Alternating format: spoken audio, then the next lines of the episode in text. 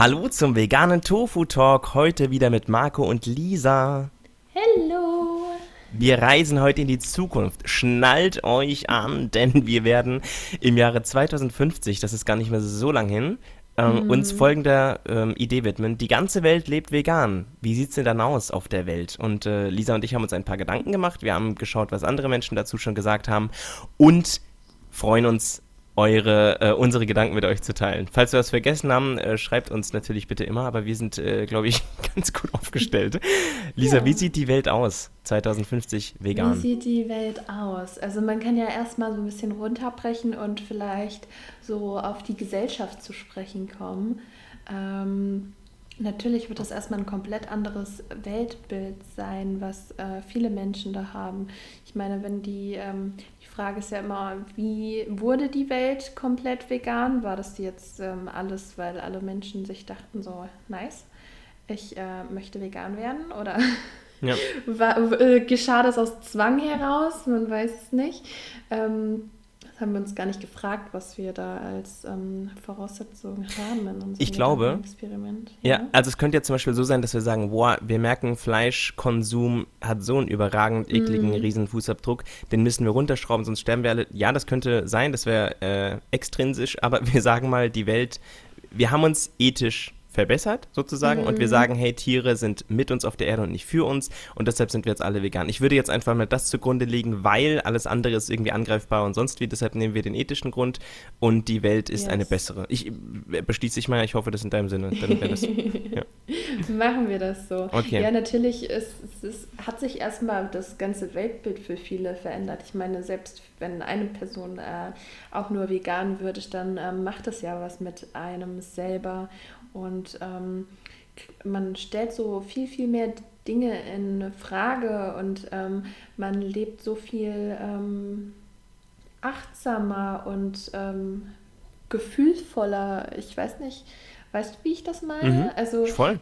früher habe ich eine Kuh gesehen und dachte mir so, hallo Kuh, keine Ahnung, da ist eine Kuh auf der Weide, weißt du? Ja. Aber jetzt, jetzt äh, sehe ich eine Kuh und ich denke mir so, oh mein Gott, komm zu mir. Ja, ich habe tatsächlich... Kuscheln, ja. Ich habe zwei Zitate, die ich gern äh, kurz äh, mhm. nennen möchte. Und zwar, wenn wir alle ethisch vegan sind, dann hat das ja, dann, dann zieht sich ja das durch alle Institutionen und Gesellschaftsschichten, wie du schon gesagt hast. So, das fängt dann auch da an, dass wir eben in Literatur und Co. und Medien überall ein anderes Bild von der Tier- und Menschenwelt vermitteln. Und ähm, zwei Zitate liegen dem dann zugrunde, würde ich sagen. Zum mhm. Beispiel hat einmal äh, Dr. Paul Farmer, das ist ein Arzt, ich glaube selbst gar kein Veganer, aber der hat mal folgenden Satz gesagt, der, also wieder auf die Idee kommt, ist wahrscheinlich, äh, weil er auch Arzt in ähm, vielen Entwicklungsländern ist. Ähm, und zwar sagte der, The idea that some lives matter less is the root of all that is wrong with the world. Also auf Deutsch, mhm. die Idee, dass es Mensch, dass, dass äh, manche Leben eben weniger wert sind als andere, ist die Wurzel äh, allen Bösens auf der Welt. So. Und das finde ich ziemlich stark, weil das heißt ja, äh, wenn wir diese Idee nicht mehr haben und wenn wir leben als gleichwertig, nicht gleich, ganz wichtig, sonst kommen wieder irgendwelche äh, äh New Right äh, Ottos um die Welt, äh, um die Ecke und sagen, äh, ja, aber Menschen sind nicht gleich, natürlich sind sie nicht gleich, aber sie sollten generell gleich wert sein im Leben. Dann, wenn das nicht mehr da ist, dann haben wir eben eine ganze Menge mhm. schon gewonnen. Ähm, das zweite Zitat schließt sich direkt an, ist von Albert Schweitzer. Den Boy kennen wir, der ist seines Zeichens auch Arzt, ist irgendwie noch äh, Pazifist, äh, Organist habe ich gelesen und, und äh, macht ganz viel anderen fancy Kram. Äh, der sagte, solange wir den Kreis unseres Mitgefühls nicht auf alle Lebewesen ausdehnen, werden wir selbst keinen Frieden finden. Ziemlich mächtig. So. Das mhm. zugrunde, würde ich sagen, hätten wir eine sehr, sehr starke Basis, um zu sagen, okay, wir ähm, möchten Tiere anders in unser Leben integrieren als bis jetzt. Nicht mehr auf die Teller, nicht mehr die Zoos, sondern eben in, in ähm, ja, wie, wie können wir uns jetzt überlegen? Also ich habe eine Idee, aber ich rede schon lange, deshalb vielleicht hast du, hast du ein Bild, das du äh, hast, wie, wie Tiere mit uns zusammenleben. Wie Tiere mit uns zusammenleben. Also wir haben ja schon ähm, ein Modell, das gibt es ja schon, ähm, das wäre einmal ähm, die Form eines Lebenshofes.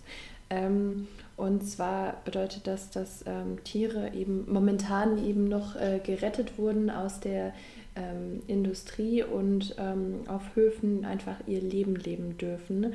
Und ja, ich finde das ein sehr, sehr, sehr schönes Modell, auf dem äh, Hof leben Menschen mit Tieren zusammen und ähm, wird ganz viel geknuddelt und äh, ja, ja, als ich das letzte Mal äh, auf einem Lebenshof war, war ich, äh, mein Glücklichkeitspegel war, ich kann es gar nicht beschreiben, es war ein richtig schöner Tag.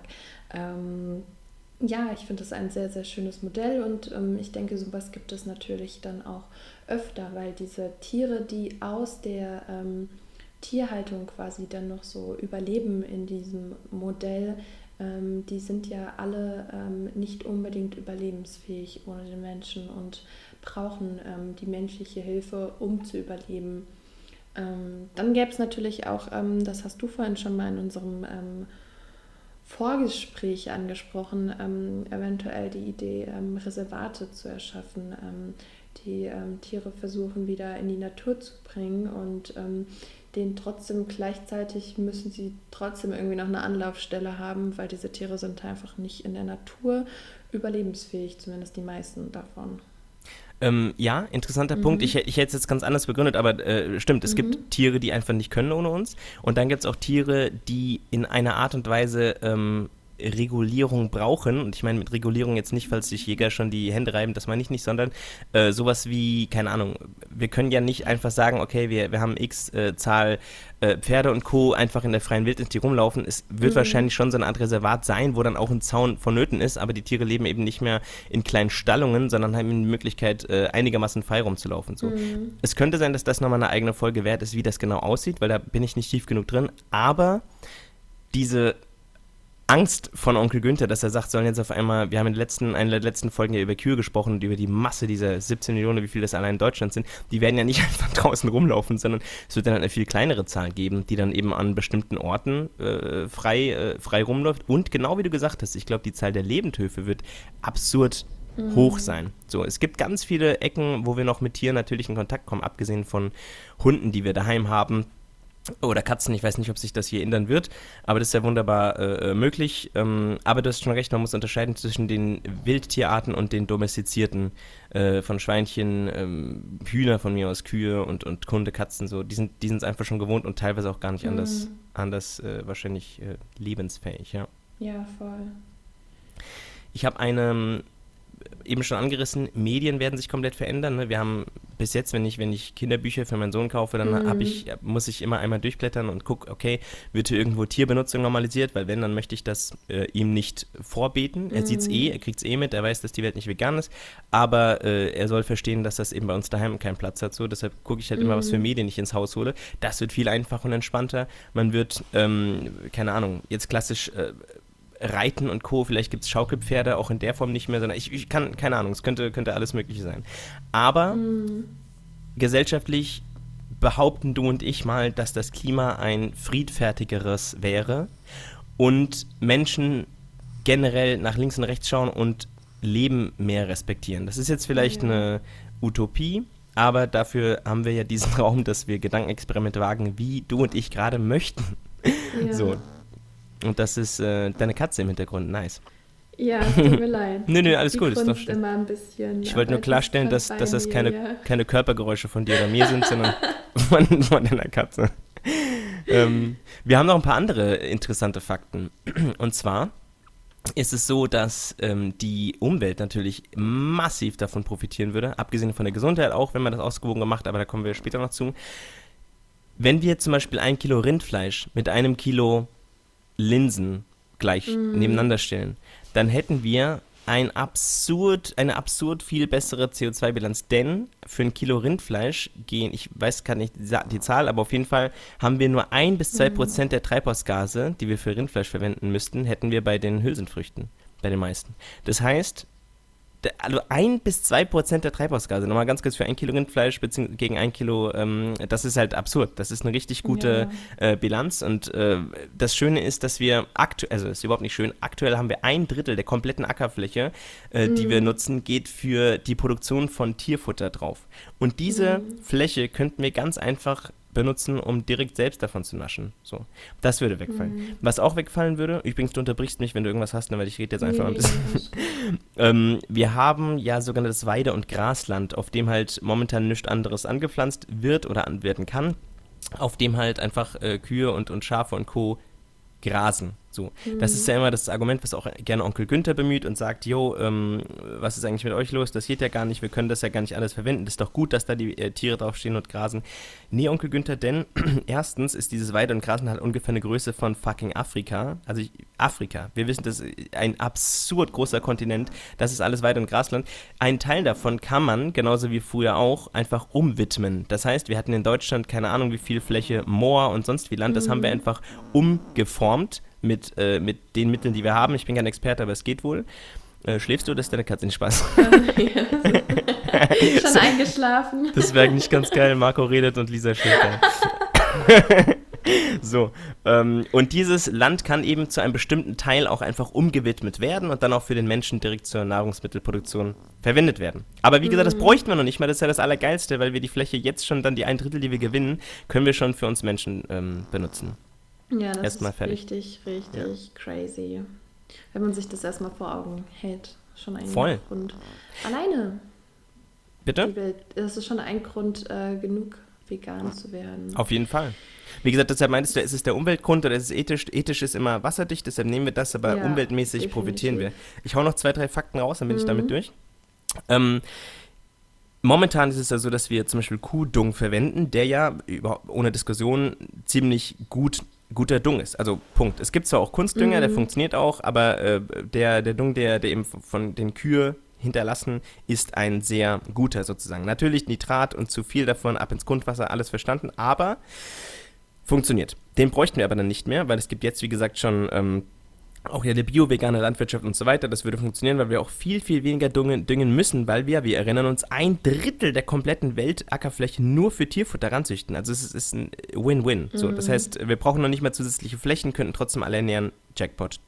Und, auch sehr schön, wir brauchen kein zusätzliches Wasser. Selbst wenn jetzt alle neuen Hippie-VeganerInnen nur noch Avocado und Mandel mhm. essen, die, die, ja angeblich, also nicht angeblich, die verbrauchen ja vergleichsweise viel Wasser, Sternchen, immer noch viel weniger als tierisches, aber trotzdem mhm. verbrauchen sie viel Wasser. Das ist überhaupt kein Problem. Was das Problem daran ist, ist zum Beispiel die Konzentration des Anbaus. Zum Beispiel ganz Kalifornien ja. fängt auf einmal an Mandeln zu machen, dann wird es natürlich schwierig, man muss das aufteilen. So, natürlich muss man da ein bisschen umstrukturieren, aber es ist auf jeden Fall möglich. Wir hätten, letzter Punkt, Lisa, dann bin ich durch. Mhm. Ähm, wir hätten viel weniger Wiesen und, und, und Grasland. Weide und Grasland ist natürlich dann weg. Das können wir, äh, das wird dann einfach in Wald umfunktioniert. Und Wald ist ja, wie wir wissen, ein absurd guter CO2-Speicher. Das heißt, mehr Wald, äh, nochmal Win-Win, mehr Lebensraum, mhm. ähm, Jackpot. So, ich bin fertig. Yes. Gut, dann äh, würde ich einen neuen Punkt aufmachen. Bitte. Ähm, wir hatten ja jetzt schon quasi ein bisschen Gesellschaft ähm, auf die Ethik fokussiert, was sich da so verändern wird. Dann auch noch einmal ähm, jetzt angesprochen, was denn jetzt so umwelttechnisch sich ändern wird, was ja alles äh, sehr schön wäre, wenn das so kommen würde.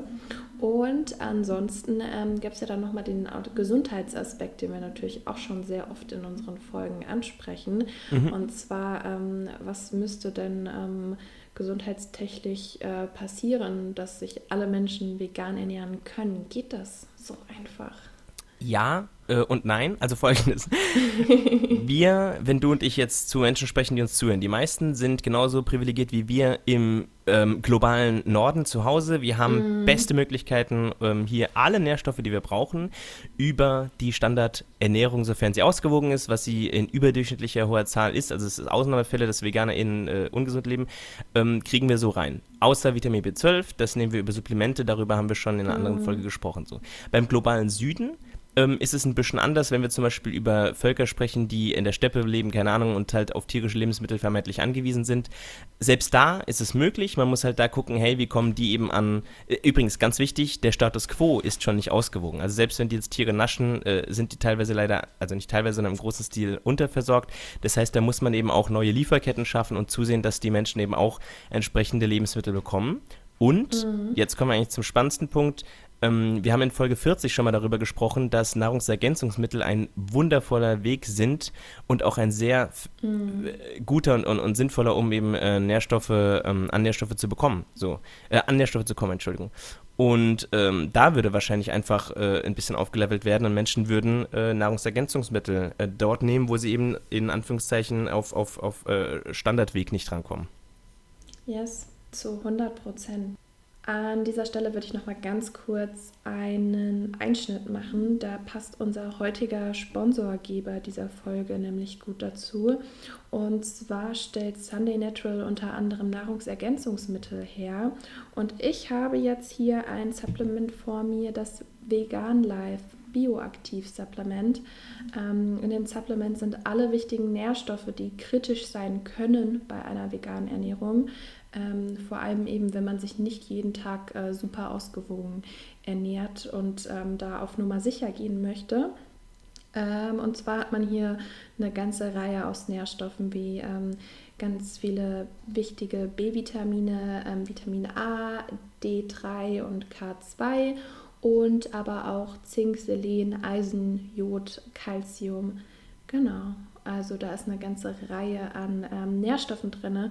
Das einzige, der einzige kritische Nährstoff, über den wir auch schon geredet haben, der da nicht drin ist, ist Omega-3. Und da hat Sunday Natural auch ähm, extra einen Omega-3-Komplex. Haben wir auch schon drüber geredet. Ich weiß gerade nicht die Folgennummer, weißt du es? Ähm, Omega-3 ist eine der sehr frühen, ich glaube 17 oder 16. Mhm. Ich verlinke sie. Okay, alles klar. Ja, an der Stelle kann ich nur empfehlen, da mal vorbeizuschauen. Wir haben auch sogar einen Rabattcode für euch, mit dem ihr sparen könnt. Mhm.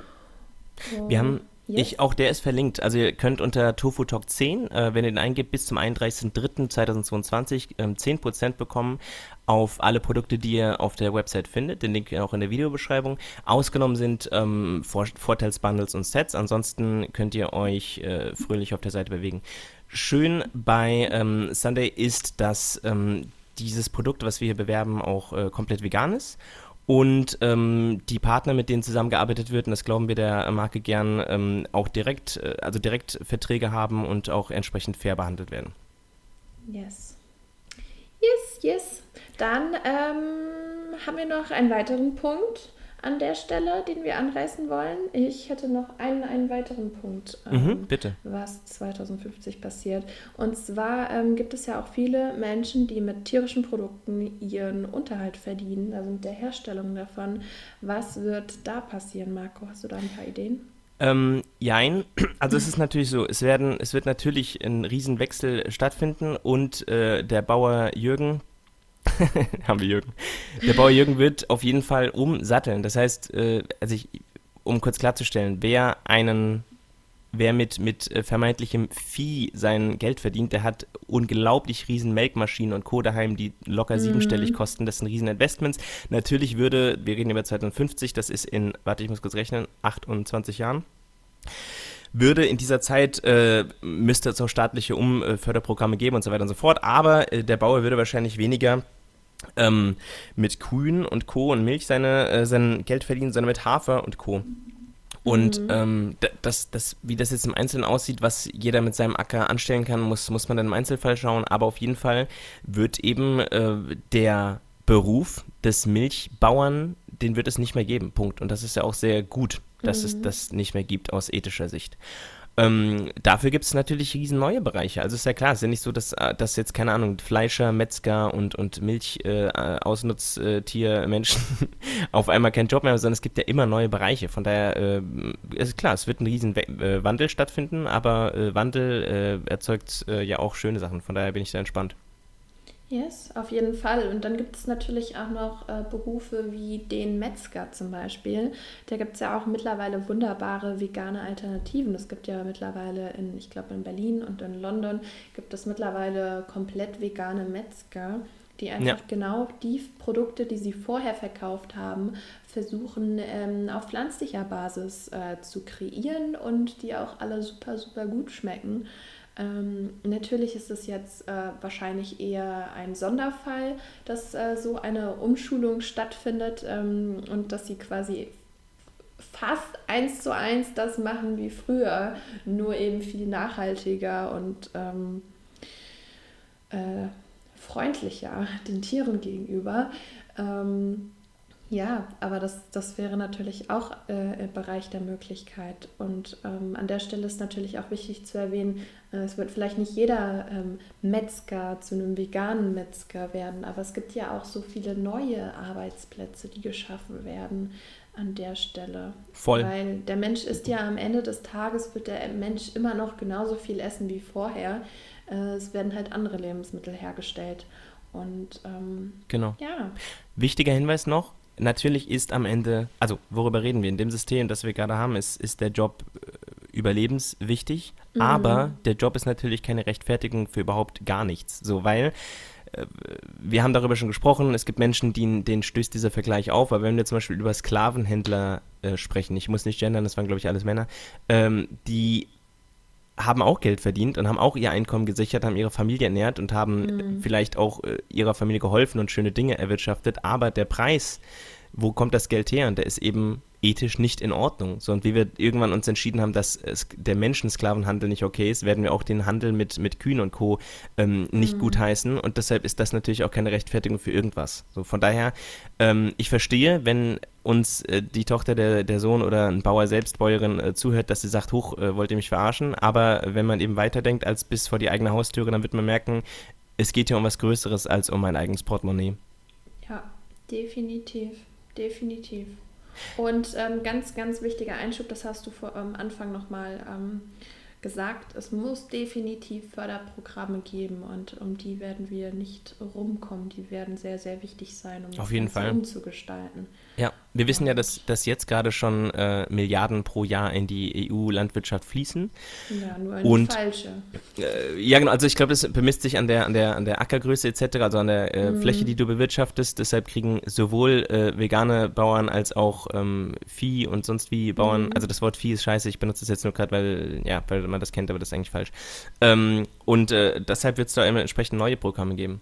Lisa, mhm. wenn du nichts mehr hast, sag mir Bescheid, weil ich will mit einem schönen Zitat schließen. Du darfst es gerne abschließen. Ich glaube, es ist ein guter Zeitpunkt. Geil. In vor 100 Folgen habe ich das irgendwann schon mal zitiert, aber ich finde es so schön, weil es heute sehr gut passt. Wir erinnern uns an den Darsteller des Joker, also im Film Joker, Joaquin Phoenix. Wir wissen, der Mann ist ähm, vegan Aktivist mhm. und steht sogar ab und zu in LA irgendwo bei, ähm, bei Schweinetransportern und, und äh, hilft damit, äh, den Schweinchen Wasser zu geben. Äh, natürlich sind auch immer Kameras dabei, ist auch in, in Ordnung, weil der Mann hat eine große Reichweite und nutzt sie für die richtige Sache. Der sagte bei seiner Oscar ähm, Dankesrede folgendes. Ich lese auf Englisch vor und dann übersetze ich mhm. kurz. We fear the idea of personal change because we think we need to sacrifice something to give something up. But human beings at our best are so creative and inventive, and we can create, develop, and implement systems of change that are beneficial to all sentient beings and the environment. Ähm, ich zitiere kurz. Wir haben Angst vor persönlichem Wandel, ähm, weil wir denken, dass wir irgendetwas aufgeben müssen.